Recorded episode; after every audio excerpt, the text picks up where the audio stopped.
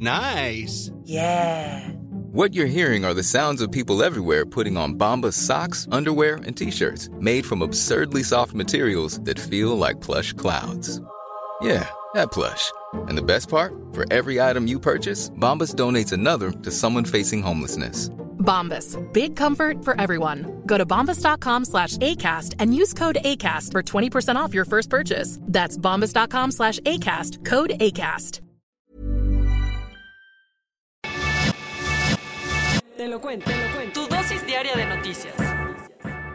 Muy buen día tengan todos y todas, bienvenidos a su dosis diaria de noticias, la primera de esta semana. El día de hoy comenzamos con Rusia y Ucrania y después nos vamos a México con intensas noticias. Comenzamos. Huyendo entre bombas. El supuesto cese al fuego en Ucrania para habilitar corredores humanitarios ha sido un fracaso y la población intenta huir del país entre bombardeos rusos. Un fin de semana muy triste. Moscú y Kiev acordaron el sábado por la mañana un cese al fuego temporal de cinco horas para establecer corredores humanitarios que le permitieran a la población civil evacuar las principales ciudades del país. Sin embargo, el endeble acuerdo no fue respetado mucho que digamos y los ataques aéreos continuaron. Mariupol, una importante ciudad ucraniana al sur del país, intentó organizar una evacuación masiva de habitantes, pero el esfuerzo se tuvo que cancelar tanto el sábado como el domingo por los intensos ataques. Y eso también pasó en Irpin, un suburbio de 60.000 habitantes al norte de Kiev que también fue víctima de la ofensiva rusa. Mientras los civiles intentaban evacuar la zona, dejó a varios muertos. Uno de los ataques más importantes de la jornada lo realizaron las fuerzas rusas contra una base aérea militar y un aeropuerto civil en el centro de Ucrania. Como Moscú está buscando destruir la capacidad aérea ucraniana, el presidente Volodymyr Zelensky ya le pidió a los países occidentales que le envíen aviones de combate para defenderse de la ofensiva rusa. Pero aguas con quien ayude, porque el Kremlin ya dijo que si un país decide prestar sus bases aéreas para la aviación ucraniana, será considerado como un ingreso a la guerra. Realmente parece que Putin está buscando cualquier excusa para pelearse porque dijo que todas las sanciones que le han aplicado a Rusia son una verdadera declaración de guerra. Mientras tanto, el alto comisionado de Naciones Unidas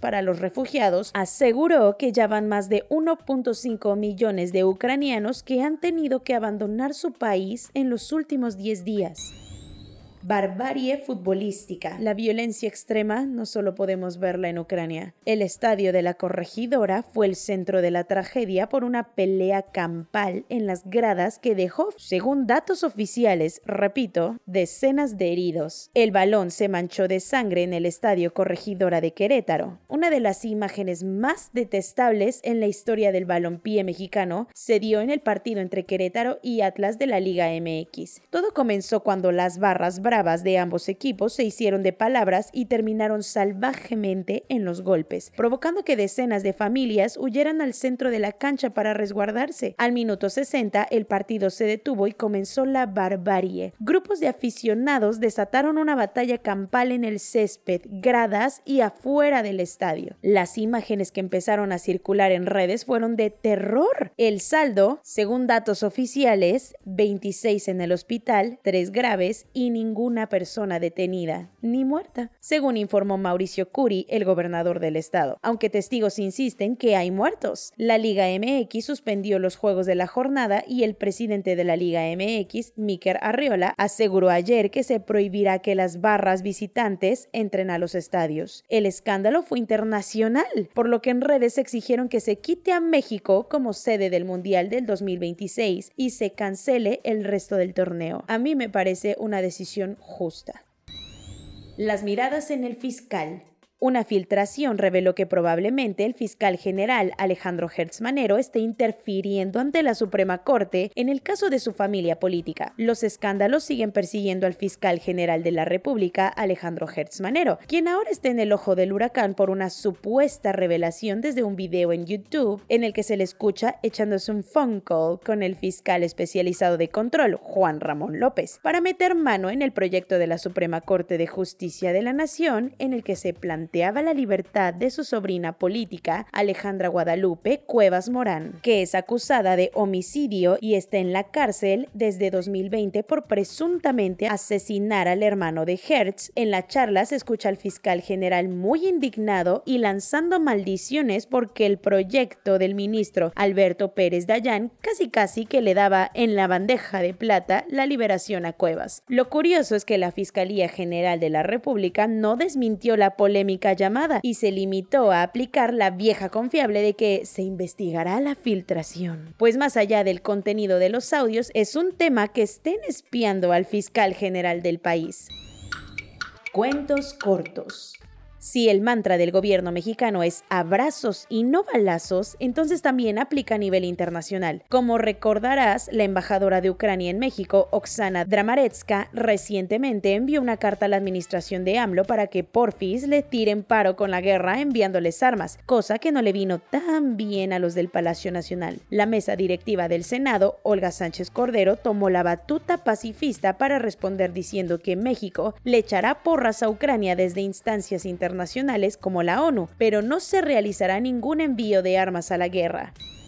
Con todo y todo, ahí van las pláticas entre Cuba y Estados Unidos para hacer un poquito más llevadera la relación entre vecinos. Resulta ser que después de cuatro años de tener en la congeladora el programa, Washington reanudará la emisión de visas para cubanos, aunque será de una manera lenta y limitada. El chisme lo contó un funcionario estadounidense del Departamento de Estado a reporteros en La Habana, explicándoles que la idea es hacer que el flujo migratorio sea seguro, legal y de paso echar a andar una estrategia más amplia de diálogo entre ambos países. Sin temblarle la mano, la Suprema Corte de Estados Unidos restableció la pena de muerte dictada en contra de Sokar Sarnaev. ¿Y ese quién es? Está acusado por el atentado terrorista del maratón de Boston de 2013, que dejó tres víctimas mortales y 264 heridos. Los seis jueces conservadores de la Corte no le dieron una segunda oportunidad al hombre de 28 años y determinaron que el Tribunal Federal de Apelaciones se equivocó por anular la pena capital que ya tenía en su contra. Curiosamente, el gobierno de Biden ahora sí coincidió con los conservadores y ambos tenían la intención de mandar al pasillo de la muerte al atacante. La Casa Blanca está a marchas forzadas cerrándole todas las puertas a Rusia tras su invasión a Ucrania. Como la situación es grave, Washington incluso se ha visto en la necesidad de sentarse a negociar con viejos enemigos. ¿De quiénes estamos hablando? De Venezuela y el régimen de Nicolás Maduro, que podría verse beneficiado tras nuevas reuniones que tuvieron con funcionarios de alto nivel estadounidenses, mismos que pretenden aislar a Moscú y dejarlo sin amigos, a la par de tener una nueva ventana de oportunidad para abastecerse de petróleo. Pese a que oficialmente esta visita a Caracas no fue confirmada, sí fue reportada por The New York Times. Cadenas como BBC, CNN, CBS, Bloomberg o la agencia FEF anunciaron la suspensión de sus actividades en Rusia, no por miedo a la guerra, sino porque el Parlamento de Moscú aprobó un proyecto de ley para castigar hasta con 15 años de prisión a quien comparta fake news de la guerra. El tema es que se trata de noticias falsas de acuerdo a los criterios del Kremlin, así que por ejemplo, si alguien llama invasión y no una operación militar especial, podría pasar un rato en prisión. Como la ley Mordaza está con todo, estos medios decidieron poner tierra de por medio para proteger a sus corresponsales.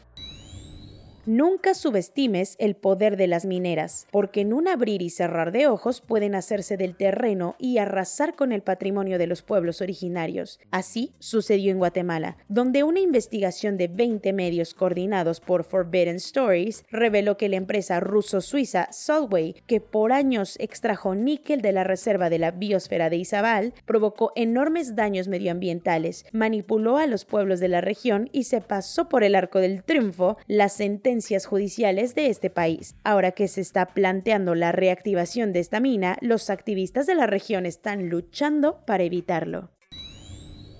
Soy Laura Gudiño y esa fue su dosis diaria de noticias, la primera de esta semana, empezando por el lunes 7 de marzo. Que tengan un excelente día, cuídense mucho y nos vemos mañana aquí en su podcast favorito, Te lo cuento.